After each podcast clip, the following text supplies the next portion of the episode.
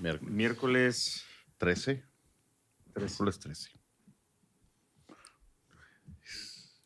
Tengo que hablar con Lucas, Darío y Manuel. Creo que se salió de contexto Lo que dijo Piero. lo que dijo Piero, pero ya escuché yo, lo escuché el episodio y sí digo, es que digo que ha llegado a todas las Eurocopas, ha llegado a Champions, ha llegado siempre en el top 5 de la liga, pero que ha perdido finales. Entonces yo estaba hablando de, de Atlético, que por cierto, Daniel, mi hijo, el más chico, es, es del Atlético tiene su jersey y todo, y los fuimos a ver aquí cuando vinieron ahora en, en el tour este contra la Real Sociedad. Y, Yo me voy a hacer de la Real Sociedad. y digo que creo que sí, cuando dijo Piero que, que no han ganado nada, yo en una segunda, en un segundo fondo digo como que también lo han perdido todo. Mi, mi, no, no quise decir que, que eso a mí me, me respeto mucho al Atlético y lo que han hecho con sin el presupuesto de Barcelona y de y del Madrid y y nada pues Pero no sería al contrario, que, que si tú eres del Madrid no te debería caer bien el Atlético. no me debería caer bien Pues eh, yo creo que yo creo que es rivalidad. Es sí como pero pero Tigres Rayados. fíjate que no porque Dolphins, sí entiendo al re- sí entiendo al revés porque históricamente ha sido más que gane el Madrid al Atlético. Claro que ha habido muchas veces triunfos de- importantes del Atlético contra Madrid, pero como son más al revés, no hay, creo que hay más coraje del- de los del Atlético a los del Madrid, nada más por las dos Te- finales, Te nada más. Echándole a soba al cuello otra no, vez no, en yo- Twitter. no, no, yo respeto mucho al Atlético. Es un, es un super equipo y, y lo que han hecho en los últimos este, 10 años es, es- es- es digno porque no traen el presupuesto de, otros equipos. Y, y bueno, Eso, eso es un tema. Luego, un día, cuando estemos con ellos, lo platicamos con unas copas porque... no, porque La- Darío me va a agarrar madrazos. No, pero la mafia de, de cómo se maneja el fútbol internacional es todo un, un tema. Pero empecemos el capítulo número 16 de The Wine Connection, pod, el champán de los podcasts.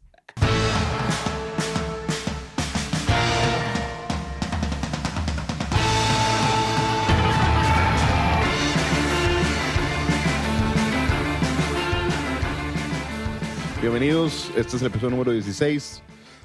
Miquele otra vez andaba con unos temas personales que tiene que resolver. Creo que llega, si alcanza a llegar. Sí, ahorita llega. Llega ahorita de rebote, estaba de relleno saliendo de la banca. Daniela Garza Villanueva, importadora de, del Uruguay Market. Porque saliendo de la banca. Eh, Es un término, o sea, el que sigue. Entras de cambio. Ah. Entra- entra- entrando de cambio, pues. La que no ve deportes. Exactamente. Eh, Por eso no deberías estar aquí, pero bueno. Mars, ingeniero de sonido, y Humberto Falcón. Buenas. Aquí estamos. Vamos a hablar con, con Oscar Alegre, probar algo de sus vinos. Pero antes que nada, yo estoy contento porque el domingo, yo sí soy de los que si pierde mi equipo, sí me, el lunes, mi lunes está muy pinche. Entonces ganó Nuevo Orleans, entonces estoy contento. Yo sé que Humberto está, le veo la cara, los ojos brillando, creyendo que su coreback es el mejor de, de toda la... Y eso que te enojaste conmigo el año pasado por, ¿Por qué? que ¿Por te qué? tiré un, un low blow, un, un golpe bajo. Que No. acaban de perder los Dolphins y te mandé algo así bien. Ah, sí, típico tuyo. típico tuyo de ma- tirar madreada cuando... Pero una madera dura, fue algo de. eh, No, sé, no no, no, muy feo. Creo que... ¿Qué era? Me mentaste la madre, me dijiste, ah, entonces así va a ser. Y No me acuerdo, pero sí fue, se enojó. fue ofensivo. Yo estoy muy contento También, sí, te, te ve en semblante. ganamos de visita y ganamos a pesar de el- de- del desajuste defensivo y falta de liderazgo que, que trae el equipo. Le ganamos a un equipo candidato a Muy, playoff muy bueno. Y ganamos este con espectáculo. Creo que fue el mejor, para mí fue el mejor. Ese y el de Jets Buffalo fueron los dos mejores partidos de la semana 1. Sí. Adiós, Aaron Rodgers. Adiós. ¿Viste el, ¿Viste el video donde le tiembla la pantorrilla, horrible, donde horrible. se estira el tendón de Aquiles? No que- sabes qué estamos hablando, ¿verdad? Pero se ve, se ve asqueroso. el- Pobrecito, cabrón, no este, ese, ese- y No, más bien. Por andar no, jugando el- a la televisión en todo el, todo el off-season en vez de entrenar. Y por andar metiéndose ayahuasca. sí. Eso es lo que pasa. Digan no a las drogas, chavos. Si no, así van a acabar. Este, me, no, los que, los que me, me dan, me da ternura, este, son, Los son los fans, los fans de los Jets. Pobre, po- es, Don Serras es, es fan. Don, don Ricardo lo, lo felicité inmediatamente ayer y me dijo noches mágicas. Ya no le quise tocar el tema de, de Rodgers, eh, pero finalmente veían luz en el horizonte los, los, los este, seguidores de Jets Y era un tren que venía directito. y no era, no, y, y- y quedarse, o sea, haber armado ese equipo para, para, para Aaron- Rodgers y que, y que pase esto. Trajeron a Dalvin Cook, trajeron, está, está este Garrett Wilson, está este otro, ¿cómo se llama el otro corredor? Breeze Hall. Brice Hall, o sea, un equipo, la defensa bien prendida. Ah, El, el ex, el- sí, que, que era de Green Bay, el receptor de, de- Aaron Rodgers en Green Bay. O sea, armaron un equipo, dicen que, que- que igual que, que Brady cuando llegó a, a Tampa, Tampa. Bay, dijo, si no me armas una línea ofensiva, no, no vengo. Y creo que Rodgers tuvo mano también en, en- en la reestructura y entonces todo pintaba perfecto. 47 segundos duró su temporada. Sí, muy, la verdad es que triste. Pues mala onda porque. Yo no soy anti-Jet, o sea, me caen bien los No, yo no Jets. soy anti yo soy anti Aaron Rodgers, nada más. Esos. Eh, soy de esos, sí, así sí. eres, güey, así eres, Sí, así sí, eres sí, de sí, así soy. nefasto. ¿Para qué andan comparando? El tema de hoy con, con Oscar, que ya tiene que dormir pronto, y por cierto, este, hay que llamarle, el tema de hoy para probar los vinos de Alegre Valgañón, de Oscar Alegre y Eva Valgañón, su esposa, los dos tipazos. Y, y lo hablamos cuando Carlos San Pedro y lo hablamos cuando Cote y hablamos del tema de la Nueva España. Y creo que aquí podemos sacar mucha información con Oscar, que es una, es una gozada platicar con él y, y- y probar sus vinos con la pasión que los platica y los vive, y sobre todo con la visión que tiene de la Nueva Rioja. Creo que va a ser un capítulo muy interesante, como fue el de Carlos San Pedro, como fue el de Cote, con otro perfil de alguien que, está en, la pelea de, la Rioja Vieja contra la Rioja Nueva y haciendo los vinos por el camino largo, por el camino experimental, por el camino de recuperación y convencido de que la Rioja debería ser más algo parecido a Borgoña que a otra cosa. Está bien interesante eso que hemos hablado también, y ya lo hemos dicho nosotros también, que últimamente ni nos interesa si es reserva, gran reserva, si es algo eh, roble, lo que, las definiciones que le quieran poner, la nomenclatura. Como que ya realmente nosotros ni nos fijamos en eso porque hemos estado probando este tipo de vinos que no utilizan eso. Entonces, es algo bien interesante ver también su punto de vista, porque Cote tiene uno más enfocado también hacia lo biodinámico, Carlos tiene otro y vamos a ver el de Oscar. ¿Le marcamos de una vez? A ver. Ahí está.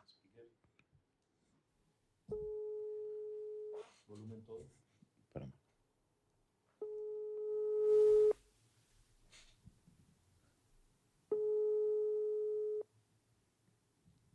Se habrá dormido. No, no estaba poniéndome los, los auriculares. Sí me escuchaste, Oscar, ¿cómo estás? Hola. Bien, todo bien, todo bien. Saludos a todos. igual, saludos a Eva y a los muchachos. Ahí están cenando ya tarde, vamos, ya vamos tarde, pero bien, bien, todo bien, ahí están. Muy bien. encantado de saludaros. ¿Nos escuchas bien? Sí, yo os oigo bien. ¿Me oís a mí o no? Sí, perfecto. Sí, estamos bien. Aquí estamos, Daniela, eh, yo, Diego, que todavía no te conozco. Y de hecho, sorpresa para mí, yo todavía no pruebo tus vinos. Eh, bueno, y Humberto. de Sabamén. Qué presión. Entonces va a ser, va a ser un buen miércoles, digamos. Muy bien, muy bien. Oye, pues saludos a todos. Y nada, gracias por acompañar.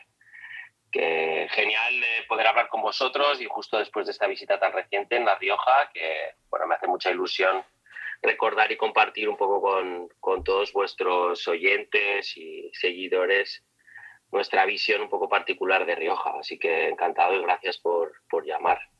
No, gracias a ti por, por hacer tiempo. eh, ocho horas después de nosotros, gracias a, a nuestro presidente, que ya no estamos en, en horario, eh, cambian, ya no tenemos horario de verano. Pero bueno, gracias Bueno. Y, y nada, pues compartir con, con los escuchas un poco tu visión de, de La Rioja, que, que, que es súper interesante, probar los vinos. Ahorita antes de que te marcáramos, estaba diciendo que, que tienes esta, esta filosofía o esta idea de, de- del potencial que tiene La Rioja, del potencial de calidad y de personalidad y de expresión. Están en el congelador los vinos, por favor, aquí. Y, y que, y, y de, estos, de estas viñas tan, tan, tan únicas, tan interesantes y con tanto potencial que, que merecen una interpretación de parte tuya como enólogo para que la gente pruebe estos, estas muestras o estos destellos de unicidad, no sé si existe la palabra, pero de, de- de viñas únicas que, Sí, que, que merecen probarse y discutirse en las mesas de cata y que, y que no se vayan, que no se vayan a, al montón de esas, que esos viñedos, el vino de ahí no se vaya al montón a una botella etiquetada como reserva o gran reserva. Este, pues eso es lo que, lo que sería muy padre que nos des tu, tu visión. Y, nada más, previo a eso, quiero hacer yo una, una breve introducción de tu, de, de- de- de tu carrera. Aquí está, para que, para que, para que todos sepamos, los que no te conocemos, que, que esto ya tiene un buen rato, tu, tu camino y tu, más bien el haber llegado a este camino de Alegre Valgañón, pues tiene, un, tiene una historia atrás. Nos conocimos cuando tú trabajabas para la bodega de Álvaro Palacios, cuando Correcto. trabajabas para Palacio Remondo. Yo, tra- yo trabajaba para Vinoteca y correcto.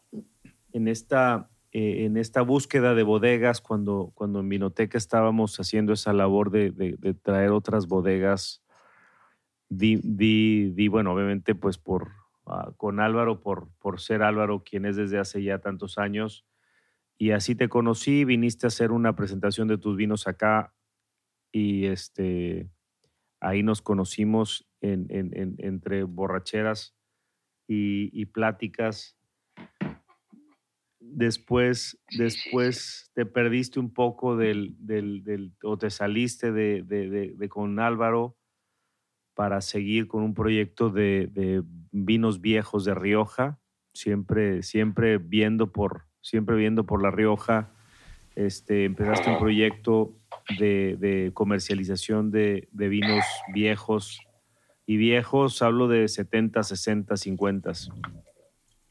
Ahí te volví a, ahí te volví a ver en Logroño hace ya varios años y, y con tu lindísima esposa Eva, que empecé a importar cuando ella era enóloga en una bodega que se llama Finca de los Arandinos, un proyecto muy, muy interesante. Que, Sí, también. muy interesante y, y fuimos los importadores para México de, de este proyecto, de los vinos que hacía Eva, tu esposa. Tenían un, un, un crianza arandinos, tenían uno que se llamaba El Conjuro y ya no me acuerdo que... ¿Te acuerdas del Conjuro? Sí, Ah, bueno, El Conjuro lo hacía Eva Por eso dice Sí, sí. como en Valgañón. Eva como en Eva Valgañón como la etiqueta. Y Oscar Alegre. Estoy viendo el blanco que, digo, vi que traen abajo una pequeña leyenda, el tinto, sírvase con cariño, y luego el, el blanco fresco y soleado, como el día de hoy, que parece que estamos en pleno verano, pues bueno, ya es septiembre. Pues estamos en pleno verano. Sí, pero bueno, normalmente ya yo septiembre lo... El, vei- el 20 ya empieza el. Sí, yo lo el siento otoño. ya como normal, bueno, no sé, yo pensaría que ya se sentiría un poquito más fresco, pero bueno, tenemos... Entonces, entonces, para terminar la intro, ya que nos empieza a contar, eh, después eh, me, me platicas de este proyecto que traías de hacer un vino con Eva y pues hoy ya es, es, un, es, un, pues es un hecho, es un, esta es, es un proyecto que, que ya tenemos la, la suerte de que nos permitas importarlo a México. Y bueno, mi pues... suerte de estar con vosotros. Y, y fue, y fue una, esta plática lleva años, ¿te acuerdas? O sea, esta plática de tus vinos Sí, llevamos años. Este, que, de, que no, de repente nos poníamos un WhatsApp, no, Calleja. De repente nos poníamos un WhatsApp o un mail en qué andas, qué haces, y ahí estuvimos hasta que finalmente en el, en el contenedor pasado nos, nos, nos pusimos ya ahora sí serios de hacer esto y pues aquí estamos este, con, con tus vinos, que es sobre todo lo que hacemos aquí en la tienda, que es, es traer vinos que son, que son importantes por el, por el concepto y por la propuesta y, so- y también por la persona que está detrás. Aquí, aquí si te has dado cuenta, son todos, todos los productores son, son conocidos, todos son amigos sí. y, y, pues se da más cariño vender los vinos así, este, como es el caso de tus vinos y los tus vinos de los tuyos y de Eva. Y bueno, pues acabo de estar, acabamos de estar Mars, Daniel y Marcelo y, y yo en, en Sajazarra. Creo que, creo que los muchachos aprendieron más de vino en esa plática contigo de todo lo que yo les he podido transmitir desde que nacieron. Entonces, fue, fue muy padre, fue muy bonita esa tarde. Y la cenona que nos echamos. Estuvo guay. sí. Fue un placer, fue un placer. Fue un placer, fue un placer. Entonces, No, gracias por tus palabras, sí, sí. Sí, sí, dime, dime, dime. me escucho. No, dale, dale. No, que, que gracias por las palabras, ¿no? Que es verdad que para nosotros también una boda pequeña es muy importante eh, tener ese vínculo personal con las personas en las que dejas en su mano tu pequeña, tu esfuerzo, ¿no? Y tu creación no es un producto, sino que es algo más, es una parte de nosotros. Tampoco me quiero ver muy trascendente, pero sí que para nosotros es un poco especial, ¿no? Hacemos 5.000 botellas, 6.000, 2.000, de 500, 300, o sea, hacemos cantidades tan limitadas que son únicas, efectivamente, lo que decía, son viñedos singulares eh, y necesitan de este vínculo, de, de, esta atención también y de cierto cariño, ¿no? Ese sírvase con cariño, ese reclamo que, que, bueno, también busca un guiño con las etiquetas antiguas. Pero sí, nada, gracias por tu introducción. Es verdad que llevamos 20 y pico años en contacto, siempre más o menos cerca y, y creo que has tenido más confianza en mí que yo mismo. Así que tengo mucho que agradecerte, Humberto. Siempre que te he propuesto algo, has intentado ayudar y bueno, para mí eso también es emocionante. Es muy, muy bonito compartir algo que es tan, bueno, tan humilde, ¿no? Y que requiere de, de no sino de, empatía. O sea, no es fácil de vender nuestro proyecto y bueno, pues requiere de, de, esa empatía por vuestra parte que, que, la sentimos y que agradecemos un montón. Así que bueno, muchas gracias. Oscar, una, una pequeña pregunta sobre ahorita lo que hablaban de la conexión que tienen Humberto y tú y tu esposa también. Cuando terminas tu vino y tienes tus, tus importadores de los diferentes países eh, a donde mandas el vino, ¿qué sientes?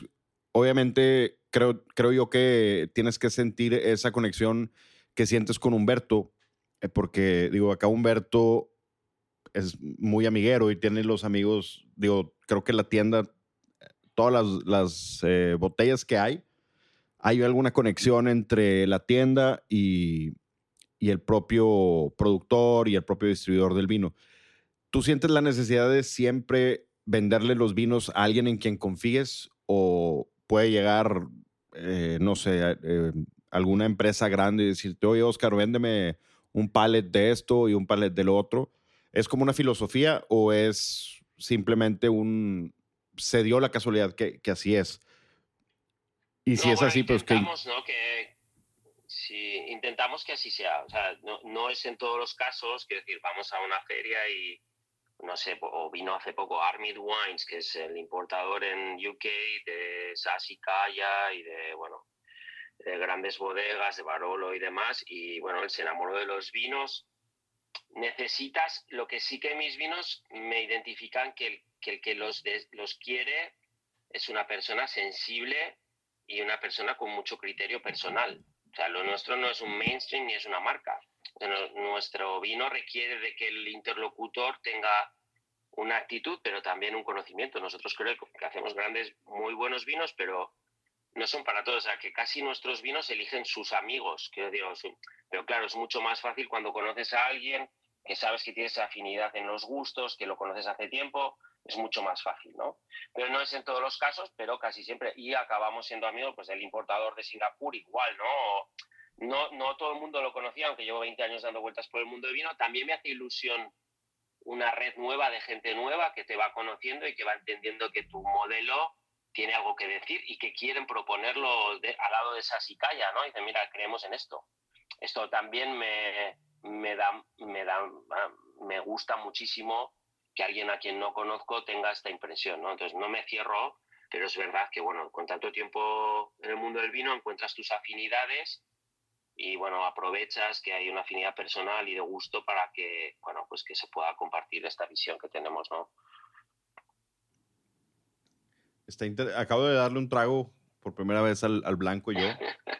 Y está bien, bien interesante. Es, ra- es rarito, es rarito, rarito. Bueno, os hablo un poco de, de Rioja, ¿no? Yo, yo soy riojano, mis padres son riojanos y mis abuelos también, pero yo soy un outsider. Mi, mi padre y mi madre no estaban en el mundo del vino y yo creo que me he educado fuera y no he tenido en casa este rollo de, bueno, Rioja es lo mejor, el crianza para una celebración de semanal, el reserva para la mensual y el gran reserva para algo anual. O sea, hay como una especie de código eh, que para mí, eh, habiéndome educado en Barolo, en, en Burdeos y demás, me parecía todo error, erróneo, ¿no? Entonces, eh, mi mujer y yo no teníamos ni viñedo, ni bodega, ni nada. Mi- es verdad que la familia de mi mujer sí que tenía, de muchas generaciones han tenido viñas, pero bueno, solo usamos una parte de las suyas y vamos plantando las nuestras. Y Alegre Valgañón eh, no es un rebelde, sino que es una visión muy culta y muy experimental, eh, que no va contracorriente, sino que se cuestiona un poco todo lo que ha sido dicho, ¿no? Entonces, yo tengo una- soy ingeniero en realidad y enólogo después, pero tengo esta mentalidad de que he investigado también mucho la historia del Rioja y me parece que hemos pasado o hemos estado en uno y estamos ahora en uno de los peores momentos de nuestra historia, ¿no? Por ahí viene la salida ahora de las bodas familiares, eh, acabamos de mandar 20 millones de litros a quemar porque tenemos un excedente brutal, los precios de la uva están en 60 céntimos, hemos pasado de 20.000 viticultores en una región de 250 habitantes a 10.000. Eh, la cosa está fatal. ¿Por qué? Pues porque lo hemos hecho mal. Básicamente, casi siempre que algo va mal es porque has hecho mal, ¿no? Entonces creo que es súper bueno el revisar un poco qué es Rioja, por qué es así hoy, cómo ha sido anteriormente y qué se puede hacer aquí. Y esta es un poco nuestra actitud, la oportunidad de ser primera generación, de no tener que vender, eh, con todos mis respetos, mi marca, ¿no? Ya sea Cune o Rioja Alta o Muga, que tienen, que las llamamos clásicas, pero para mí son el inicio del modernismo, pero que son marcas, ¿no? Y ellos tienen que hacer lo que han hecho. Nosotros no, nosotros no tenemos esa obligación y soñamos que se puede hacer en La Rioja casi de todo. Y uno de los ejemplos es el vino que tenéis ahora, que es el blanco Alegre Valgañón, que es un blanco súper original y para mí único. Bueno, para mí no, o sea, es realmente especial y que a mí me encanta y que todavía, pues bueno, creo que todavía lo estamos mejorando más.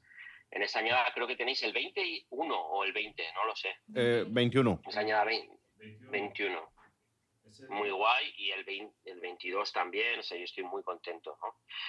Entonces, bueno, esta es un poco, Alegre Valgañón va un poco de eso. Alegre Valgañón es una bodega muy pequeña que apenas elabora 45.000 botellas y sin embargo tiene nueve referencias distintas, cuatro son viñedos singulares o especiales, uno de ellos eh, son los otros viñedos son viñedos regionales y un par de vinos un poco conceptuales, ¿no? que sería la garnacha y el tercer año.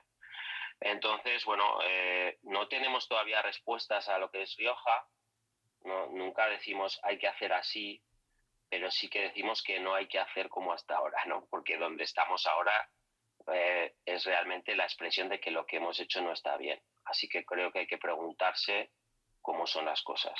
Eh, esta es nuestra actitud, ¿no? Somos unos soñadores, empezamos pues con dificultades o todavía las sentimos, ¿no? De que vas contracorriente, por eso es tan importante personas que tengan una visión novedosa y que quieran luchar, ¿no? Porque pues te van a pedir ponme un reserva de Rioja y nosotros no hacemos reservas de Rioja, así que perdemos un, punto de venta, ¿no? Un posible consumidor, pero tenemos una historia mucho más profunda que contar y creo que mucho más personal y singular. Y creo que no podemos hacer pagar a la gente por vinos industriales eh, lo que valen las cosas artesanales, ¿no? Entonces, eh, educar a la gente en tener esta, este criterio que a veces ya está tan manoseado ¿no? por el mainstream de los vinos dulces, fáciles.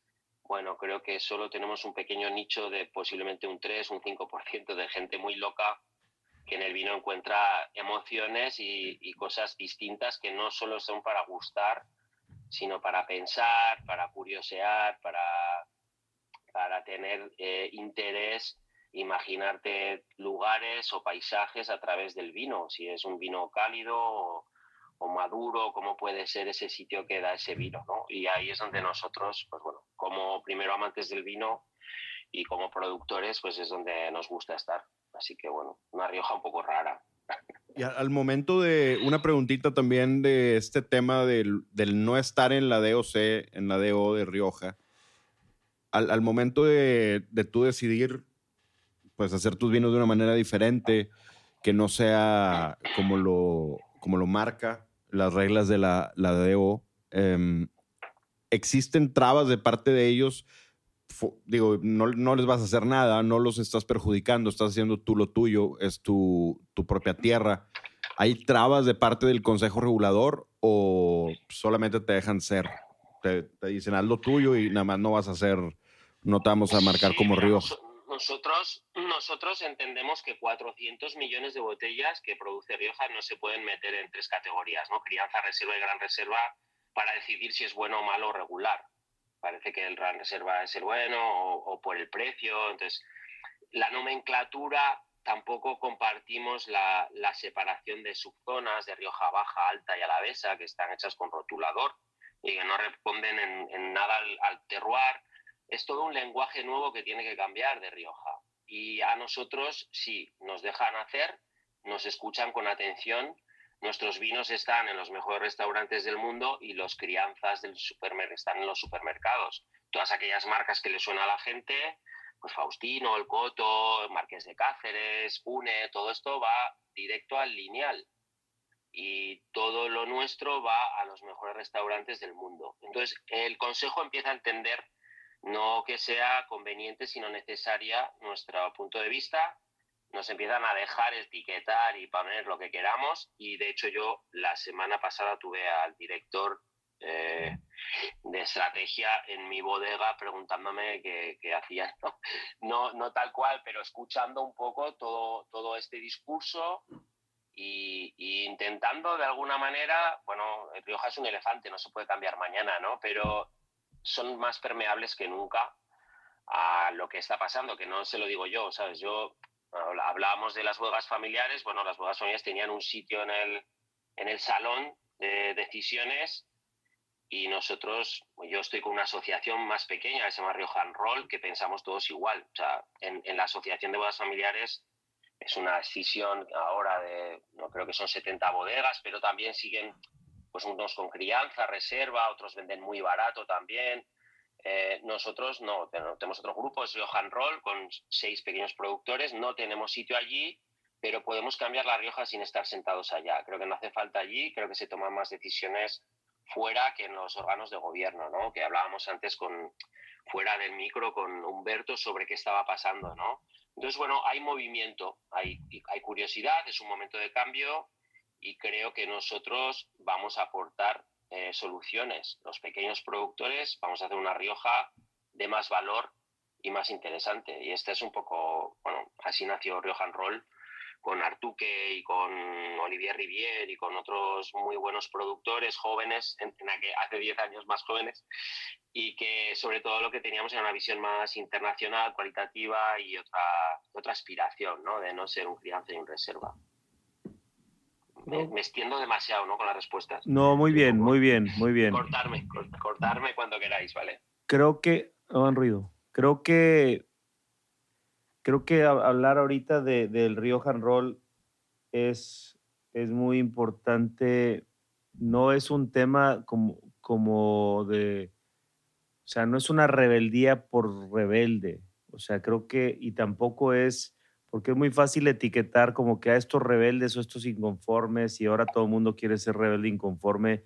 Creo que hay que hablar de, de Artuque, de Olivier, de ti, o de, o de o este Rioja Roll como, como gente que, que, dice, no tengo que hacer las cosas como están hechas necesariamente, porque yo tengo una visión diferente de lo que quiero hacer aquí en Rioja y, trabajar, ¿verdad? O sea, porque, porque eh, veo que, que, empieza este grupismo ya que no le hace bien.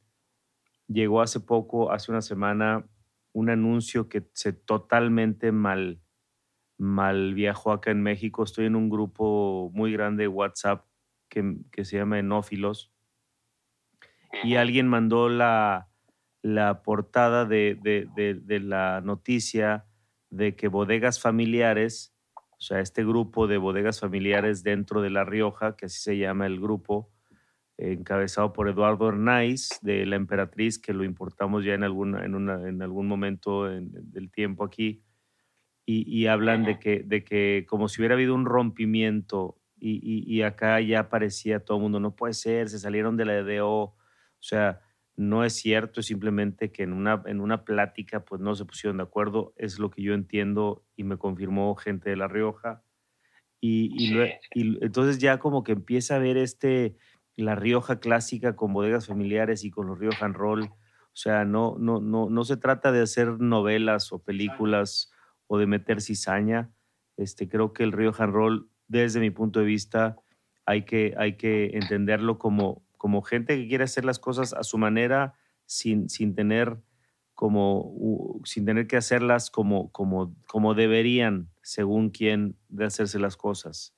Este, y, y, el, y, el, y probar este vino, por ejemplo, eh, este Alegre Balañón Blanco 2021 que si mal no recuerdo lo platicamos, es, es Maturana y Viura, ¿sí?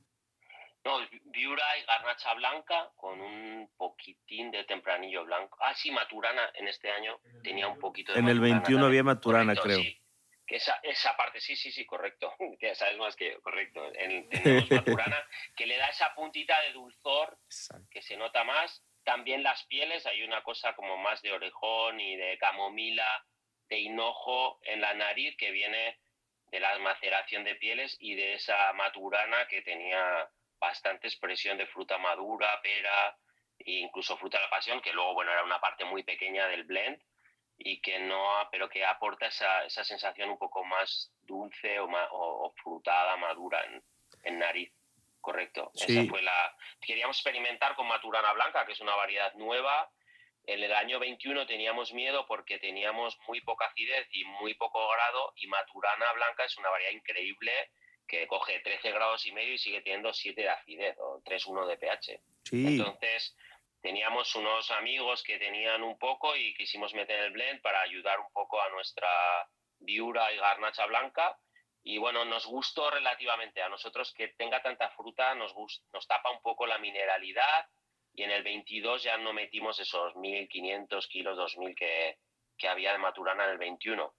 En esto también Alegre Valgañón sigue buscando el camino, ¿no? Y, creo que en el 22 tenemos una cosa parecida, pero un poco más mineral, más focus y que bueno, a mí me encanta la textura, ¿no? Yo cuando pongo fresco y soleado intentamos poner en este vino esta zona fría, al final estamos en la en el último reducto de zona Winkler 1, que es la zona más fría de Rioja, donde podemos hacer maloláctica y seguir teniendo acidez brutal, es lo que nos da esa textura y esa entrada en boca tan, tan amable con solo 12 grados y medio ¿no? de alcohol, sin tanta madurez.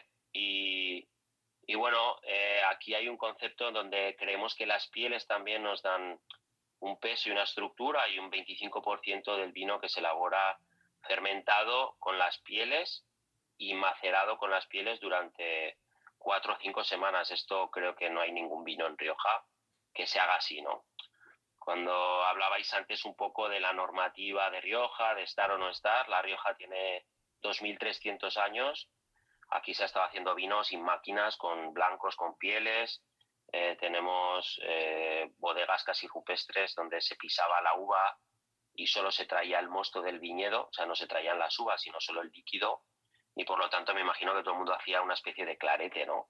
Entonces, el ponerte a hacer normas que te excluyan cuando la historia va cambiando, las formas de hacer van cambiando, pues nosotros somos otros activadores del cambio. Creemos que la receta actual, que ya lleva 100 años, imita el modelo de Burdeos, cuando llega la crisis de Burdeos, y creemos que en nuestra zona, particularmente en nuestro pueblo, esta forma de hacer vino no encaja, o sea, no, no sirve. Entonces tenemos que salirnos de ahí, no podemos hacer los vinos. No es que yo me quiera ir de Rioja, es que la Rioja no puede estar en el yugo de que me obliguen a mí a hacer en una zona Winkler 1 un vino como en Burdeos, que puede ser dos o tres, ¿no? Que tiene una variedad de ciclo corto, con mucho extracto, con más tanino y más estructura, y mis vinos de tempranillo garnacha son súper delicados y en cuanto los meto en madera se me maderizan. Entonces no puedo trabajar de la forma que me imponen, ¿no? Eh, si tengo criterio, claro. Entonces, como uso barricas grandes, ya no puedo ser ni crianza ni reserva y a mí efectivamente me da igual. Así que estoy encantado de no, no ser eso. Pero soy Rioja y yo no me voy a ir de Rioja, ¿no? Creo que se tendrán que ir los otros. Yo, ir, decir, Eso, eso es la rebeldía. demás, ¿no? Es que la, Rio- la Rioja aquí hemos hecho vinos dos mil años, cada uno como ha querido. Entonces está guay las normas que rigen un poco el color, el, o sea, la calidad, que rigen en la sal- salubridad, que las prácticas sean ecológicas, sana, todo esto que se normative, que haya una normativa y, se, y haya una forma de trabajo me parece bien, pero de forma caprichosa decir que no puedes hacer tú que mezclar un más blanco o más tinto o poner las pieles o no, que pongas las barricas más grandes o más pequeñas, me parece todo un atraso muy grande en el que nosotros pues vamos, vamos luchando y vamos saliéndonos de ahí y el consejo se va dando cuenta de que quizás tengan que cambiar ellos, ¿sabes? Así que bueno, somos optimistas. Yo creo que llevamos razón. Yo creo que La sí. Rioja va a cambiar un montón, Humberto, va a cambiar muchísimo en cinco años, pero rápido, ¿eh? o sea, va a cambiar una pasada. La Rioja en Roll fue pionero, nos dieron mucha atención sitios especializados, Parker nos hizo un, par- un, una- un artículo específico, eh, un montón, no sé, eh, habló de nosotros, Neil Martin antes también, y, y ellos se dan cuenta, ahora ya no somos seis, ahora en La Rioja habrá 50 pequeños productores. Entonces vamos a empezar a hablar de pueblos, vamos a empezar a hablar de familias, de personas y vamos a empezar a dejar un poco de categorías y de marcas, de reservas y de tal, ¿no? Va a ser un poco más como Borgoña. Vamos a hablar de personas que hacen vino, de, de qué suelos tienen y de cómo es. Si queremos darle valor y ser eh, un poco especiales. Así que yo sigo pensando que Rioja es una de las mejores zonas de España bueno, la mejor para mí, sinceramente. He elaborado con Álvaro, hemos estado en Bierzo, Priorato, con Telmo he trabajado siete años en Cebreros, en, en Rivera. No hay nada como Rioja. O sea, ni Galicia, ni nada, nada es tan bueno como Rioja. Pero la Rioja actual es aburrida. Entonces, no es emocionante, ¿no? Es un, siempre es un 7, un 6. Está como, ah, qué bien, este está bueno. Pero tiene que ser emocionante, necesitamos emocionar más, tiene que ser original, distinto, nuevo, no sé. Igual flipamos mucho, pero... no, no. no, no, no, ese es, ese es, el, ese, esa visión es, es, es apasionante y, y tenemos que amplificar ese mensaje lo hacemos desde acá cuando viene gente y les vendo, por ejemplo, un, un, un Rioja blanco y les digo que, primero que está hecho con maturana y, y viura. Eh, no me acordaba de la garnacha blanca. Luego que tiene, que tiene contacto en piel es un porcentaje del vino. Y después que a pesar de la maloláctica tiene este nivel de acidez este, y, yo a un cliente le vendí una botella porque le dije, mira, le gusta mucho Francia a esta persona y le dije, imagínate la voluptuosidad y complejidad aromática de un, de un Condrieu con ese final de, punzante mineral y acidez y me la compró y, y ahora la vez que lo he probado, lo pruebo y me quiero imaginar el perfil de un Condriu y sí encuentro Este, rasgos, pero, pero, pero muy diferente. Creo que, creo que esta parte golosa de la maturana, de repente lo, lo quiero probar ya el 22. Ahora que estoy contigo no lo probamos, pero este, pero esos, esas visiones que tienes tú y, este, y todos estos productores de, darle el valor, real a La Rioja y que La Rioja no sea reconocida en las cartas de vinos o en las tiendas como, como el reserva crianza y gran reserva es importante. Y desde aquí, Oscar, estamos subiendo el volumen a través de este podcast, a través de la tienda, para que la gente descubra esto que, que vale la pena. Está genial, gracias. Ya que pruebas los vinos te enamoras, o sea, Dices, ¿por qué no dejarlos hacer esto? O sea, probando todas las etiquetas de Oscar, todos están increíbles, todos hechos de diferentes maneras. A mí que me rompiste el corazón la semana pasada que me dijiste que el skin contact ya no lo ibas a hacer, el que probé, que de las 48 botellas que vamos a traer a México, probablemente voy a acabar comprando una caja, perdónenme de una vez. Este, sea, qué padre que experimenten. Una del 18, a mí me flipa el 18. Es tan sápido o más que el otro, que el 19. Es verdad que, que bueno, a nosotros, el otro día estuvo Verasategui en el esto y tiene casi todos los vinos ya metidos, ¿no? Porque son tan juguetones y tan sorprendentes que para los sommelier que quieren ofrecer a, a los que quieren jugar, ese 3% que hablaba, ¿no? De, la gente que se quiere dejar llevar y que confía en ti, en vosotros, ¿no? Que en vuestro criterio tenemos algo que decir. Es que es una Rioja muy sorprendente, pero ya verás eh, que, el, que el, el, el, 18 es brutal. O sea, me parece y el 19 es muy guay, pero se nos iba pareciendo un poco al, a las llanas y era como que demasiadas pieles, me tienes que perdonar. Pero bueno, era solo en un año, el 19, que nos vinimos arriba. Nos, nos gusta mucho lo de las pieles como parte de la uva y parte del vino, ¿no? Es que eh, yo a mí me, claro, me te dan en clase, te dicen, bueno, el blanco se mete en la prensa y haces vino con el blanco, pero con el mosto solo, ¿no? Y claro, a mí me gustaban vinos de Eslovenia, vinos que, que bueno, cada día me gustaba más, en el Jugal hacían cosas también y me sorprendía mucho. Entonces, bueno, empezamos a probar, porque claro, también me decían que con la viura y la garnacha no se podía hacer nada de eso. Y bueno, hemos demostrado que es, que es una pasada el poner un poco cómo da más peso al vino. Me encanta el color, un poco más, más dorado, con, que con 12 grados y medio tengas esa intensidad. Luego no tenemos que usar sulfuroso porque nos da igual que haga maloláctica y entonces los vinos son más amables, son menos rígidos en la boca. Y, creo que son vinos de un trago, o sea, es tan elegante y de una persistencia y tan amables que efectivamente me está entrando sed. No he abierto botella y tengo, me apetece. ¿sabes? Esta mañana estábamos probando, vino un proveedor de uva que empezaba este año por primera vez y abrimos el blanco también. Y bueno, el, el hombre alucinaba y dice, me recuerda a los vinos de antes. Entonces creo que el vino antes se hacía con menos tecnología, menos levaduras, menos máquinas y había un poco de esta imperfección, pero tanta profundidad, tanta honestidad que creo que enganchan. Tienen, tienen alma, ¿no? Yo creo que eso mola. Ahorita, como decía Humberto, tiene esa voluptuosidad de Condru, pero tiene esa así es punzante como para, por ejemplo, Condru no, no se me antoja mucho con unos ostiones, pero esto lo veo más con algo del mar, ostiones, puede ser inclusive pulpo cosas muy frescas o solo. Solo, es eh, súper fácil de tomar y hay mucha fruta tropical. Con buena, compañía mejor, buena compañía mejor. Solo es correcto. Un poco triste, pero no decías solo sin comida, ¿no? Que te he entendido, era un chiste malo. Sí, no, solo. Sí, sí, yo creo que yo creo que es un vino aperitivo de sí, es que es muy versátil, es que puedes empezar entrantes con cascas, sí, con, con almejas o así, y, y, hasta unas carnes blancas y depende qué salsas también funciona. Es que es, Inclusive pasta, ¿no? Tiene un pelín de tanino, claro.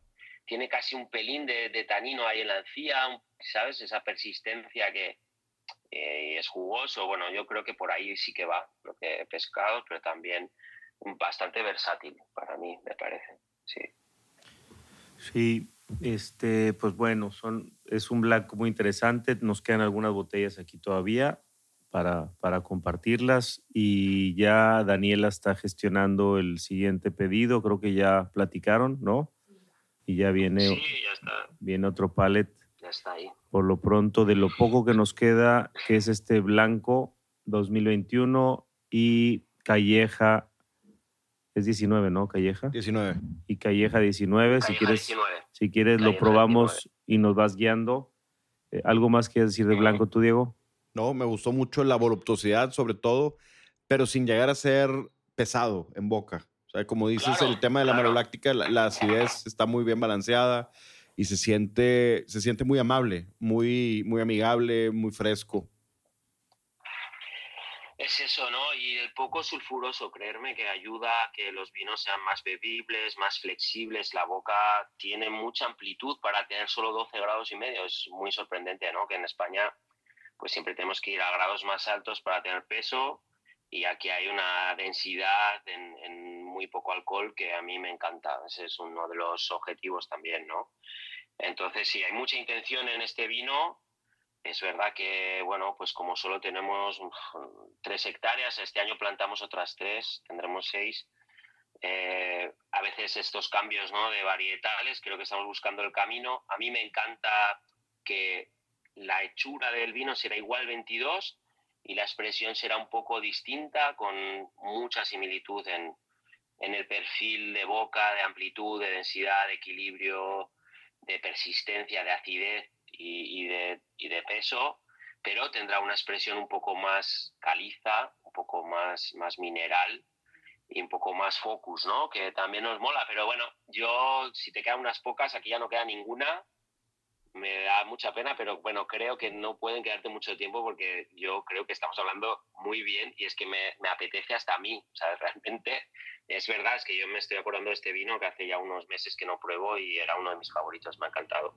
Sí. Algo, algo que nos pasa, Oscar, es que siempre que platicamos de los vinos y, y los probamos aquí en el show, la gente nos escribe y, oye, mándame, oye, vamos, voy por tal botellas y vienen y nos gusta mucho que lo escuchen eh, probando el vino, escuchando el episodio, esa es una. O si no, escuchan el episodio después, se lo saborean y luego vienen un lunes por la botella, ¿no? Acá a The Little Wine Market. Y quedan pocas, ¿no? Sí, quedan algunas botellas nada más. Yo creo que unas 18 botellas, cuando mucho. Y, y lo que te platiqué ahora que estuvimos allá, que estamos muy fuerte ya por lanzar la tienda en línea para que la gente de todo México pueda fácilmente tener vino. Este, pues sí, ahí vamos. Este, vamos a probar el Calleja, Diego, ¿sí? Si nos cuentas un poquito de, de él y lo vamos probando acá. Calleja es el viñedo eh, más noroccidental, el más al norte, más al oeste de toda la región, embotellado aparte. O sea, en un single viñar, ¿no? En una, es una viña que está a casi 600 metros de altura y es solo tempranillo. Por lo tanto, se parece más a la Rioja moderna reciente, ¿vale? Eh, normalmente nosotros cuando trabajamos con los viñedos viejos eh, ponemos en el blend las viñas viejas solían tener blanco, garnacha y respetamos los field blend incluso fuera de la ley. Espero que no vengan a detenerme aquí, que, aunque haya mucha gente escuchando el podcast, no haya nadie del Consejo Regulador, porque llegamos a meter un 30, un 40% de uva blanca en el tinto y los vinos son increíbles. Es que es una pasada, pero claro, yo que os que habéis contado al inicio, tenía el negocio de vinos antiguos, eh, me estudié muchísimo, entrevisté a todos aquellos grandes productores y enólogos de los años 50, 60 y 70 y, y, ellos me decían, dice, bueno, este vino tiene por lo menos un 30% de blanco. Yo flipaba. Digo, pero ¿cómo? Y claro, los vinos aguantaban genial. Es que el tempranillo solo, bueno, es un poco moderno, ¿no? Entonces, este vino es un poco en ese sentido moderno, pero es la viña que plantó mi mujer cuando tenía 18 años, ahora tiene 19. Perdón, no tiene 49, ahora que me oye. Eh, la, viña, la, viña, la viña tiene 31 años, ¿vale? Plantamos el año 90, plantó ella en el 93, 94 y por eso nos la teníamos que quedar y, y es una viña que trabajamos en ecológico desde hace tiempo y que está situada sobre una piedra eh, tremenda de caliza y luego tiene encima arena. Esta arena hace que el vino drene rápido y entonces tenga una piel más dura que otros tipos de suelos. Aquí tenemos un suelo calizo laminar de arenisca, pero esa arenisca erosionada se convierte en arena, entonces tiene bastante arena arriba y la viña para no sufrir la sequía tiene una piel más gruesa que, evita que, el jugo de dentro salga fuera, ¿no? que evapotranspire demasiado.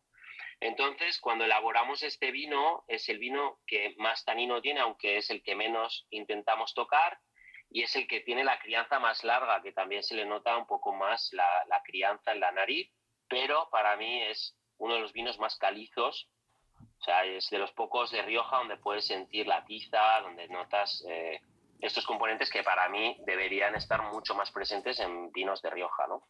Entonces aquí tenemos una viña plantada hace 30 años que para lo que nosotros manejamos es casi moderna, una plantada en espaldera, es de las pocas que llevamos nosotros en espaldera, o sea, en, doble cordón, que está en un suelo arenoso a 600 metros y que nos suele dar un tempranillo normalmente con más fruta roja, aunque al tener una crianza más larga sí que se oscurece un poco, pero nos gusta mucho que solemos tener, aunque hay un poco de piel de naranja o de fruto rojo, bueno, eh, cuando nace este vino tiene muchísima más fruta roja de la que conseguimos embotellar, ¿no? Aquí tenemos este reto, que es lo que hablaba antes de dónde lo criamos. Hemos ido aumentando el, volumen. Empezamos con unas barrigas de 225, luego con 500, luego con 1000 y ahora ese año, el que tenéis en la mano, es un vino que ha estado dos años en un fudre de 3.000 litros, de 3.000 litros, ¿vale? Al final no embotellamos todo, ¿vale? cuando fuimos a embotellar retiramos una pequeña parte y tenemos como 3.000, 2.000 y pico botellas o algo así. Y esto es lo que ahora creo que empezamos a coger y a entender desde el 2019, ahora en el 21 todavía lo vemos más puro porque tenemos un fudre creo que un poco mejor, pero ya lo criamos así dos años en, en barrica en tino de madera de 3.000 litros, que es otra cosa que está fuera de la normativa de Rioja. Si tú tienes la barrica más de 300 litros, ya no eres crianza, ni reserva, ni nada, ¿no? Entonces, este vino en realidad para mí sería un tipo reserva y se parece bastante a un reserva. Todavía está tenso, todavía le faltan 25 años de evolución de la zona más fría de Rioja y esto lo guardas y si tienes paciencia, pues tus hijos tendrán un Humberto, increíble. Humberto no le gusta la paciencia. No me gusta, yo no soy paciente. No, es paciente. Nos, nos, esforzamos para que tres generaciones de consumidores puedan beberlo, desde que nace hasta que lo guarden. Sí, elaboramos. Aquí los vinos en esta zona se guardan mucho más tiempo en barrica y salen ya como muy sedosos. A mí me gusta que haya un poco de tensión, que haya más fruta, que se perciba más el terroir y que las crianzas no sean tan largas y acaben siendo pues sí, texturalmente muy guays por el tiempo y muy sedosos, muy amables, pero perdiendo el carácter de terroir, de lugar y de, añada, ¿no? Y de, y de sitio. Entonces, si tienes este tanino, porque el suelo arenoso nos hace que la piel sea más dura y tengamos más extracto, aunque elaboramos intentando sacarle muy poco, el vino es así. Me acuerdo que mandaste un WhatsApp cuando recibiste que dijiste la calleja, creo que pusiste, wow, aún, aún le falta, pero tiene días, este es un vino muy caprichoso y los días que está, está brutal. Tengo el otro día un mensaje de José Gil, que es uno de los chicos emergentes ahora en Rioja, diciéndome que, bueno, que hicieron una carta ciega y que el mejor de largo fue la Calleja 19. O sea que contentos. Sí, estaba comiendo, me llevé cuando recién llegó el pedido, fui a comer con Luis Pesiña, que es un enólogo de, que hace vinos acá en México, pero él es de La Guardia y trabajó con Carlos San Pedro. Y fuimos a comer aquí cerquita de la tienda y me llevé un calleja y me acuerdo que te dije, creo que ahí te lo escribí. Sí. Que, que, que, le, queda, que le queda, está apenas despertando y, y, y, pues, ¿en qué? Dime una cosa, ¿está en Fonzaleche este viñedo? Este es Fonzaleche 100%. Ok. Es uno de los primeros pueblos cuando entras por el oeste y, y mira, estoy viendo el mensajito. Aquí el sitio muy chulo además. Llegó el bebé, llegó el bebé era el bebé, ¿no? que acaba de llegar como que estaba todavía tiernito y dice, aún falta un poco, estoy compartiendo con amigos, pero bueno, ya estaba rico. Es este vino, yo, yo espero que esté dándose eso, ¿no? En la nariz, la parte caliza, la fruta, sí que hay una fruta más madura, pero creo que tiene una textura delicada, aunque tenga tensión y hay un tanino, ¿no? Pero también mucha longitud, una parte de, de piel de naranja, muy complejo a mí me parece un vino muy interesante. Lo que digo, caprichoso con los días, si es día flor o día fruto, desaparece esa tensión y si es un día raíz o, o así, sí que puede ser un poco más incómodo necesitar obligatoriamente un, un buen bistec, un buen chuletón para que pase la estructura entera, ¿no? es un poco, pero bueno. ¿Sabes? A mí me recuerda el final ese final que dices de caliza eh, muy mineral me recuerda a estos eh, Beaujolais Cru como Moulin Avant, eh, Morgon, Fleury, Côte de Bruy. Eh, me recuerda a ese estilo en, en, el final, sobre todo, pero la fruta está increíble. Ahorita la fruta está impecable. Y aquí, ahorita, digo, no, no, se ha oscurecido, creo yo, el, el tema de la fruta, ¿no? Es fruta muy roja. ¿No es fruta muy roja? no, es fruta muy rojo. Fruta muy roja, sí. Yo sí encuentro fruta roja y negra de las dos, pero es como, ya sabes, cada trago que le das sale algo nuevo. Muy floral. Herbal, de hecho. Eh, lo primero que olí, lo primero que probé fue bien herbal y bien interesante. Sí, hay una parte de geranio, hay una cosita ahí porque está en el límite, ¿no? Y el tempranillo, si no coges bien maduro, pero creo que en, el, en, la parte más occidental yo empiezo ahora a pensar que somos un poco como el Valtelina del Nebbiolo, ¿no? Que, que tienes ahí una expresión menos de, de, alquitrán, menos oscura, menos madera, y veo ese Nervi de Conterno y veo estos vinos ahora de Valtelina y siento que nuestro tempranillo puede dejar de ser lo que es normalmente de fruta oscura, de, de ciruela, de mora, de, de regaldí, de tal, y ser mucho más primaveral y más expresivo, floral, cerezas, que esto es lo que nos mola, ¿no? Por eso es importante ese recipiente más grande para poder mantener eso, ¿no? Y bueno, yo creo que el fudre nuevo todavía nos da más brillo y, bueno, es, es, todo como intentar mejorar. Eh, la etiqueta me encanta, es súper elegante, pero lamentablemente también vamos a cambiar. Es lo malo de ser new, eh, unos outsiders que, son, que acaban de llegar, es que esto no tiene 100 años, ¿no? Esto va cambiando, pero creo que el juego es muy bonito de, de seguir la pista y ver que cada añada hay una evolución, que estamos súper pendientes de los detalles y que estamos en camino, ¿no? Y que, bueno, el que quiera tener siempre lo mismo, pues que pille Marques de Cáceres y el que quiera explorar y ponerse y, dejarse un poquito llevar, pues que, que se acerque a Alegre Valgañón. Bueno, a Little Wine Market, que todo lo que tenéis ahí es así, ¿no? Un poco, pero, pero bueno, aquí nos falta todavía, pero me encanta, ¿no? Yo creo que este vino es eso, este es un poco la fruta roja, la parte mineral, este, este es su personalidad que aunque tenga un pelín de, no creo que sea incómodo, ¿no? Que tenga un poco de tensión, que, que a mí con los varolos jóvenes también me gusta que haya un poco de tanino, ¿no? Ya tener mucho vino de Rioja sin tanino, ¿no? Me encanta que tenga esta cosita así que se agarra, pero que con un poquito de comida funciona y, eh, bueno, pues, la calleja. La, la plantó mi mujer el año pasado. ¿Cuál es el significado de la calleja? Es, es, así como se llama. Nosotros no le ponemos nombre a nada.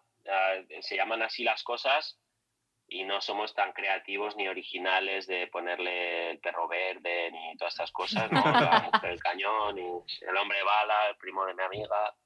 Hay muchos nombres ahora como muy graciosos. Yo, mi, mi suegro le llama así a la viña la calleja, que solo es este término, es que todos los viñedos de Rioja tienen un nombre y están en un término. Ese término agrupa a muchas viñas, ¿no? Es que es como Borgoña, lo que hablabas al principio, Humberto, que te conté. O sea, el pueblo donde estamos hay 80 habitantes hoy y había, hay 42 bodegas abandonadas, ¿no? Y cada uno tenía su término, elaboraba y tenías tu sitio. Y dices, bueno, los vinos de Rioja clásicos son buenísimos, claro, están buenísimos. Esta gente estaba mezclando Echeso con la Tash. O sea, tiene que estar bueno. Y, le puso el nombre, su nombre, dijo, ¿no? Y se llama Cune Villarreal. Pero, tío, es injusto porque no sabemos cómo se hacían esos grandes vinos históricos de Rioja y porque ahí hemos perdido el patrimonio de cuáles son los Gran Cruz, qué es lo que vale y lo que no vale, ¿no? Entonces los abuelos todavía te dicen, bueno, el que mejor vino tenía el pueblo era aquel. Y no era porque él hacía distinto, porque todo el mundo hacía igual. Nadie iba a la escuela de enología ni viajaba por ahí, ¿no? De hecho, compartían muchas veces pues prensa o bodega y el que tenía aquello vas y ves la viña y dices, bueno, esta viña es la mejor, claro, es la mejor del pueblo. Entonces estamos ya perdiendo esa generación. Mi suegro tiene 84 y él es un poco una Biblia, un, ser, un, documento viviente de lo que era aquella zona, ¿no? Y nosotros pues vamos recuperando esos pedacitos que quedan para reconstruirlos y, y bueno, y luego siendo honesto, ver qué es lo que tienes tú de gran vino y lo que no, ¿no? A nosotros este nos parece un viñedo singular y quizás no nos parece el, el gran cru, ¿no? Nos parece un viñedo muy especial lo tenemos embotellado aparte porque es muy único este tempranillo tan floral. Me acuerdo que vino Titín a, a, a, casa y le recordaba un Bierzo. A veces me dice, tío, en joven parecen algunos vinos del Bierzo, ¿no? Titín es el enólogo de Ricardo Pérez Palacios, que hace vinos de 100 puntos, la Faraona y tal. Eh, él probaba y me decía, tío, no he probado tempranillo así. Entonces sí que tenemos algo especial. Pero el Gran Cru, ese viñedo único, especial, bueno, hay que ser muy honestos para saber si tiene energía magnética y interespacial y notas algún calambre cósmico o no. Y esto lo tienes que ir descubriendo tú porque no tenemos esa clasificación hecha, ¿no? Entonces nosotros con humildad intentamos identificar esas cosas tan, tan especiales que muchas veces las ves ya sin probar. Dices, bueno, esta viña que tiene 100 años, tenemos tres viñas de 100 años, que sabes que están en lugares especiales y tal, y que notas esa energía. Y entonces ahí es el gran cru, ¿no? Pues este trabajo de Rioja empieza a hacerse ahora. Y esto es lo que es estimulante, ¿no? Yo creo que no nos vamos a clasificar todo, pero por lo menos empezar a hablar de pueblos para saber cómo tienen que ser sus vinos. Y si estamos en zonas muy altas o más frescas, aquí estamos en una zona de influencia atlántica continental, comparada con el 80% que puede tener una influencia más mediterránea continental en Rioja, ¿no? sobre todo mediterránea. Entonces, bueno, intentar separarnos también y no ser los mejores, sino intentar tener un, algo que contar y ser un poco particulares o, o singulares ¿no? en lo que hacemos. Y una cosa que, que no se ha hablado, pero creo que, que vale la pena es que estás haciendo esto y lo platicamos tú y yo, la parte del negocio. Eh, son, son, son, la verdad es que ojalá que no, yo no creo que, que, lo vayas a hacer, pero, pero los precios que tienes de tus vinos eh, son precios que la gente se sorprendería. O sea, el blanco que estamos tomando, con todo lo que dijimos, con toda esa experimentación de de esa acidez con maloláctica o contacto en pieles. Este, ese vino acá en, en, México está eh, al detalle en 30 euros. Y este calleja, es- y este calleja viñedo singular este, de una viña que hacen tu y Eva, que la plantó Eva, que está al noroccide- noroccidente de, de la, de la denominación, que tiene esta elegancia. Diego dijo Mulan Avant, yo, tú dices eh, Valtelina, yo digo Roti. O sea, estamos hablando de una expresión frutal, floral, vegetal. La imp- jugosidad también. i- impresionante con, con, con- con esta jugosidad en boca, con esta boca media, este final tan largo, o sea, vinos tan, tan expresivos que te hacen viajar a tantas partes y en la tienda está en 40 euros. Este, ¿qué, qué te alcanza, ¿Qué te alcanza con 40 euros? Estuvimos en la cata de, de- de que ama- amablemente nos invitó Marqués de Murrieta a una cata hace poco Nos alcanza medio Ah, trago nos alcanza, nos alcanza una copa. no, del albariño. Una copa del albariño. Sí, y, y su, y su reserva, que, que está bien rico y tengo yo un respeto y, un- y una amistad con, con Vicente y, y por todo lo que han, y todo lo que han hecho, gran tipo. gran tipo, una máquina y Sí, sí. pero, pero los precios se están yendo a, a lugares sin, sin lógica y sin sentido. Eh, eh, cuesta, o sea, que este Calleja esté 20% más barato que el reserva de ellos, por ejemplo, ¿Cuánto era el, el costo del reserva? Ya no me acuerdo. 50. 50 euros. ¿Mm? Y el del Igay. Castillo Igay. no Cas- sé si Oscar lo sepa. El eh, Castillo Igay acá 2011 está Es en, que los- está claro, en los aquí es 505 distinto, pero bueno, es- sí, 550 aquí euros. costaba- Entiendo lo que dice Humberto, ¿no? Pero bueno, ahí estamos hablando de lujo, que está bien y que el mercado necesita eh, estos productos y que haya gente que esté luchando, aportando su visión y, y apoyándola esa visión con el esfuerzo de bodega que está haciendo Murrieta, me parece loable.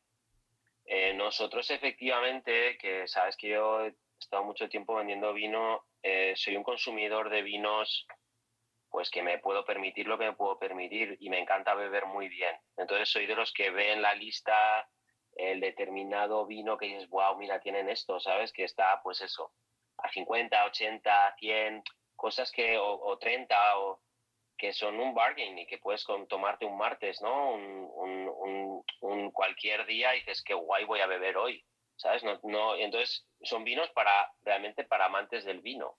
Nuestros vinos son realmente el over delivery que intentamos en todo lo que es el producto, desde la presentación, el trabajo, las etiquetas, bueno, gustarán más o menos, están hechas con el mejor diseñador de etiquetas posiblemente de España. Intentamos que todo estemos dando muchísimo más y que la experiencia del consumidor sea de repetir, ¿no? Porque al final es, es decir, bueno, qué guay está este vino, cuando lo, lo vea en lista lo quiero pedir.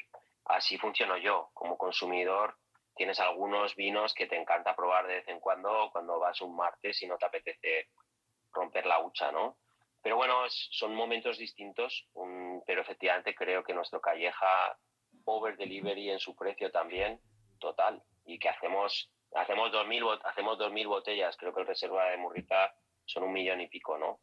Entonces, bueno, eh, puedes sentirte realmente especial, habrá eh, no sé, no creo que nos hemos mandado más que 20 cajas a México, 30, entonces efectivamente el poder experimentarlo, creo que tiene 94 puntos Parker, o el año anterior, bueno, mm, tampoco me gusta mucho hablar de eso, pero hacemos los nueve vinos entre 92 y 96 puntos Parker, o sea que, y todos a esos precios, ¿no? Entonces, bueno, para nosotros eso también no es solo la historia emocionante, sino que objetivamente damos mucho eh, por lo que pedimos y es una compra inteligente para los buenos amantes del vino que quieren experimentar. Este es un poco.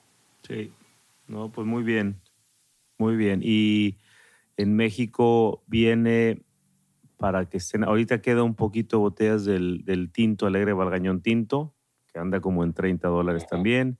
Nos quedan algunas botellas de las llanas, que es un vino blanco súper interesante.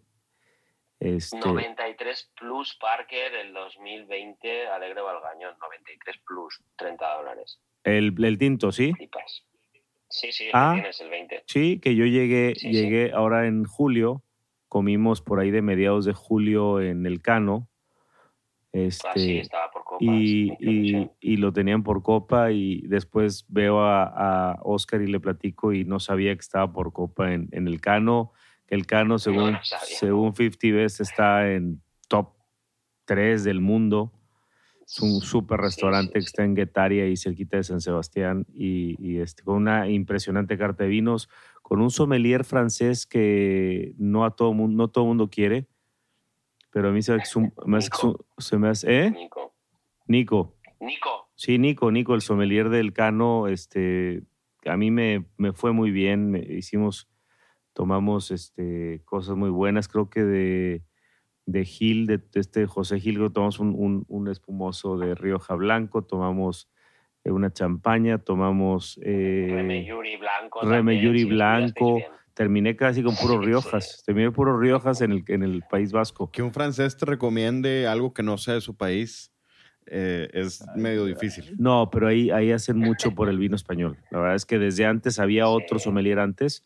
Yo ya había ido hace unos, pues yo fui en despuesito, o sea, cuando abrieron otra vez todo el, el rollo después de pandemia, o sea, en 21 fui y, y- y me volvió, o sea, no estaba Nico todavía, pero me ofrecieron, no, hacen mucho por el vino blanco. Yo por la experiencia que español, tengo con los sommeliers franceses, ¿verdad? Nada más digo, sí, sin agridulce. sin agridulce. Nada más para que escuchen. No, no, es, es una... Sí, Nico, Nico es un tipo que efectivamente no se casa con nadie, pero tiene en la bodega muchos ases en la manga y muchas cosas especiales, tipo, yo qué sé, Garebat, total. te- hay que llevarse bien con él y el tío gestiona muy, muy, muy bien. Pero efectivamente tiene un carácter particular y tienes que ir allí a dejarte llevar un poco. Le encanta juguetear, pero es verdad que también tiene muchas marcas, tiene muchísimos vinos y, y él, él se lo pasa mejor con el que con el que se deja llevar un poquito y si no, pues se pone a, a disposición, ¿no? Pero se le ve la cara cuando no disfruta él, se le nota que por eso creo que Humberto seguramente pues se referirá a eso, ¿no? Que hay gente que va ahí a decir lo suyo y él pues se le ve la cara, pero bueno, a mí me gusta mucho y creo que es súper profesional Súper.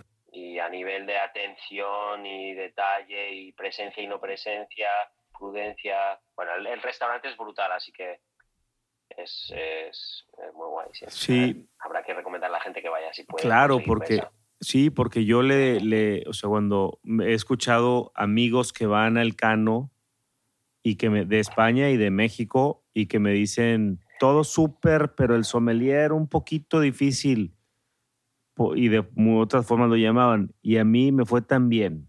Eh, agarré una plática buenísima con él y, y me y entre los dos escogimos cuatro o cinco botellas, pues éramos seis en la mesa, o sea, éramos los, los cuatro chavos, Sandra y yo.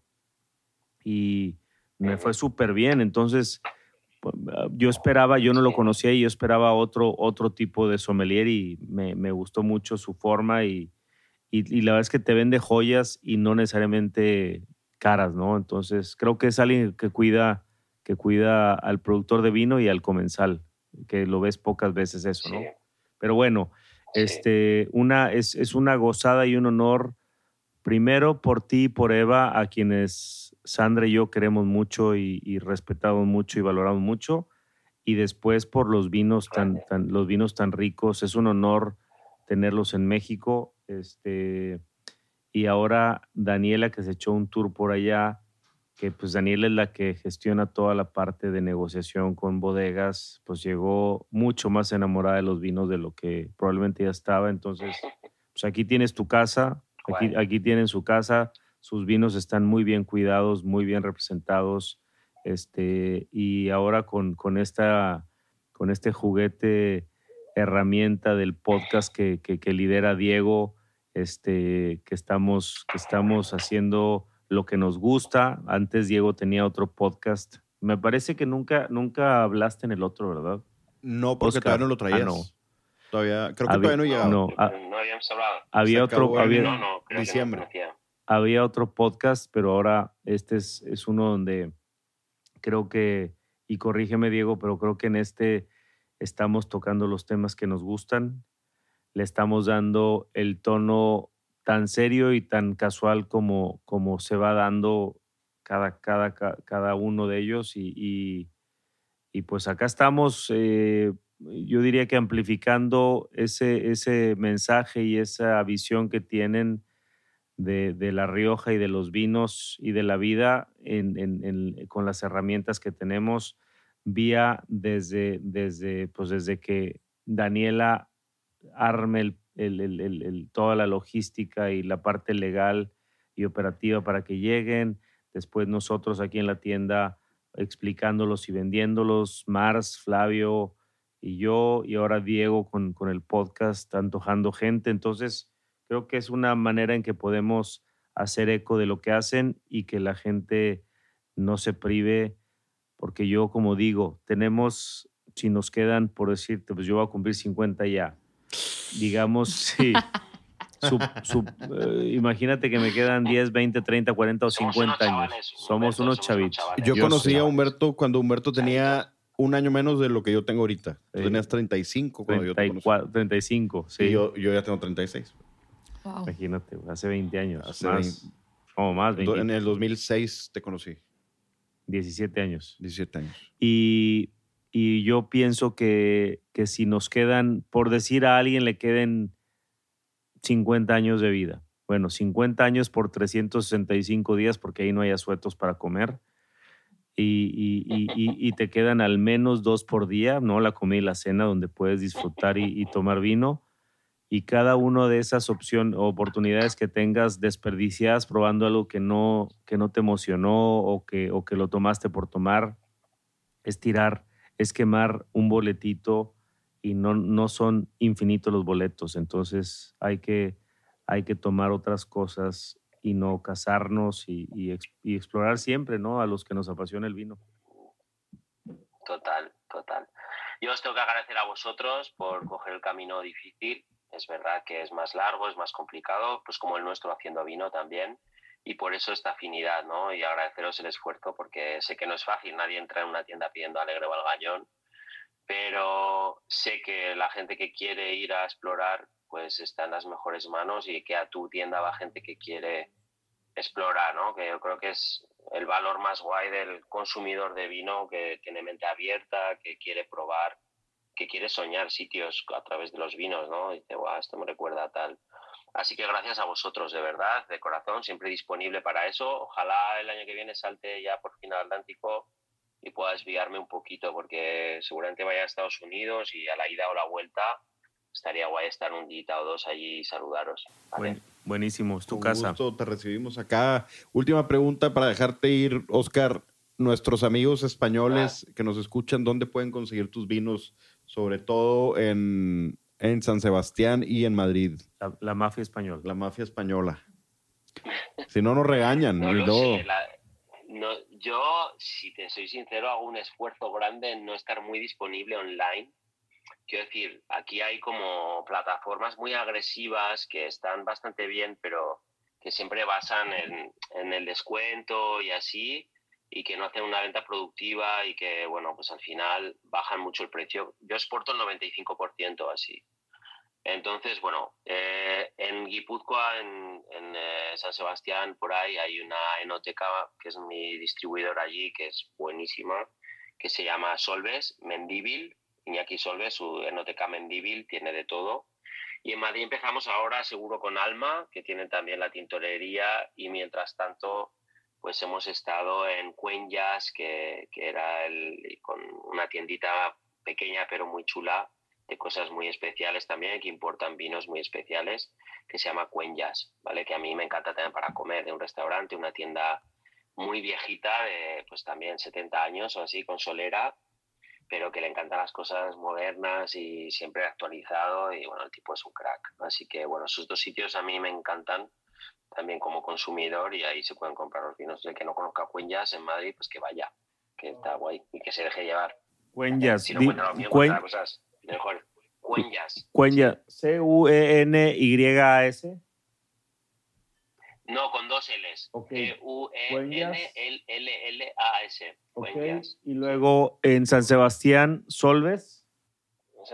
Solves, eh, Mendívil, se llama Vinoteca Mendívil, Y dijiste, que ha montado un y dijiste otra en Madrid, en la tintorería, yo que fui al lugar y me La- encantó. la tin- Sí, la tintorería empezamos ahora, justo mandan, mandamos el, el primer pedido ahora, así que bueno, tardar un poquito en ir para que lo pongan en el lineal, porque creo que sale la semana que viene, así que Va- no se precipiten. vamos a subir, vamos a subir, eh, bueno, vamos a subir una historia y a buscar las cuentas de estas tres tiendas para etiquetarlos, a ver si lo repostean y sus clientes allá en España. Se dan la vuelta. Tenemos varios amigos en San Sebastián y en Madrid eh, que, que siguen el podcast. No están, no están muy contentos porque en el episodio pasado eh, un italiano amigo mío que vino habló, habló no bien de, de Diego Sime- Simeone Cholo. y yo, del Cholo, y yo, y yo algún, algún eco hice de su comentario y bueno, pues, si yo me paro en Madrid ahorita me madrean. Este, Darío, Darío me madrea, entonces quiero hacer las paces porque tengo que estar allá en enero. Tengo que hacer las paces de aquí entonces con, con Darío, con Manuel Pesini, con Lucas, con unos amigos que me están buscando para madrearme. Pero bueno, yo creo que Y a ver si el cholo Simeone no El- te madrea. el cholo, no, ese sí me madre. No, no, el, el cholazo, el cholazo y el superatleti. Gran jugador. El Eh, cholo Simeone. No, claro, no, equipazos. No, muy- pero como jugador. Fue Ah, un, claro. un-. Este, un gran sí, jugador. No quiero que me madreen. Pues mi estimado Oscar, muchísimas gracias por estar con nosotros y te esperamos placer. acá en Monterrey. Tienes tu casa, tienes acá tu tienda con Humberto y este show también está para ti cuando quieras. Sí, muchas gracias. Espero yo poder visitar allá pronto. Más bien, eso me emociona más. Yo voy a estar allá en un mes, en dos meses voy a estar por allá. Ah, pues ve. y me doy una Pues vuelta. esperamos. Sí. Si vienes en un mes, todavía te toca trabajar un poquito en vendimia. Si vienes en dos, ya libras. Llego en noviembre, llévatelo. el 5 de noviembre llego. Ah, ya libras. La libra- libras. sí la libro para no trabajar. por aquí, ¿vale? Estamos de aquí. Sí, no, pero estaremos. Muy bien. Gracias por el, tranquilos, gracias ¿vale? por el tiempo, hermano. Beso a Eva y a los, much- a los, a los- a los chavos. Abrazo a todos. Y no- Muchísimas gracias. Hasta- Muchísimas gracias. Hasta pronto. Bye bye. Abrazo Bye. fuerte a todos. Gracias. Chao, chao. Chao. ¿Qué tal? Qué rico el, el blanco me gustó mucho por la frescura. Pensé que iba a estar un poquito más pesado, pero no. O sea, se siente súper fresco. Es que sí está muy balanceado. Pinche, hasta acabo de ver el grupo, lo que estás poniendo. ¿Qué? Enséñale a Daniela, por favor. No, a ver. no. No, a ver. La puedes subir, Estás loco. la puedes subir, por favor, a, a la al Yo, Nada más que falta el pelo negro. es que no, es, sí, yo tengo el pelo negro, no café. Es que te vi y dije, ¿a quién se parece? Y le mandé un meme, un meme de un señor barbón. Casi idéntico, güey. Me corté el pelo ayer y la Trae barba. Una, eh, trae una barba picuda. Es el nuevo look. No, no, no, un gran look. Gran look. De Sí. hecho, decidí ya darle corte todo esto de No, los no, lados. no, no, ¿Y a ver los es- dentes? De Dahmer. ¿De qué? No, de, de señor de los sesentas. No tienen De aumento, Dahmer. ¿verdad? Creo que no. Son nada más por mamón. O sea, de Dahmer. No, no, no. Trae todo Diego. Trae novia nueva, yo creo. No, si alguien se quiere apuntar, acá andamos single and ready to mingle. Em, Dos solteros. Daniela también, soltera. eh, Bon Vivant. Ahí está sus redes. Él, Daniela Garza. Pero bueno, este ha sido el episodio número 16, Falcon Man. Haz tu despedida. Falcon Man. Es que ya, ya tiene que estar como. Ah, vamos a meter, vamos a meter, ah, vamos a meter, eh, ¿cómo se llama? ¿Cómo se dicen estos? Este, eh, presets o efectos. efectos. Efectos. Si a alguien se les ocurre un efecto o propongo un efecto para Diego, Yo no tengo nada más tú y tú y Ferriño tienen porque son los más fáciles. Pues creo que fue un buen, un buen episodio. Interesante y aparte el punto de vista que tiene también, ¿no? De lo de los Rioja, Rioja Roll. Me gusta eso. O sea, me gusta el que estén tratando de cambiar, que no sea todo por el Consejo Regulador, que no sea todo siempre lo mismo. Pues la Rioja moderna, pero que es la Rioja vieja, básicamente.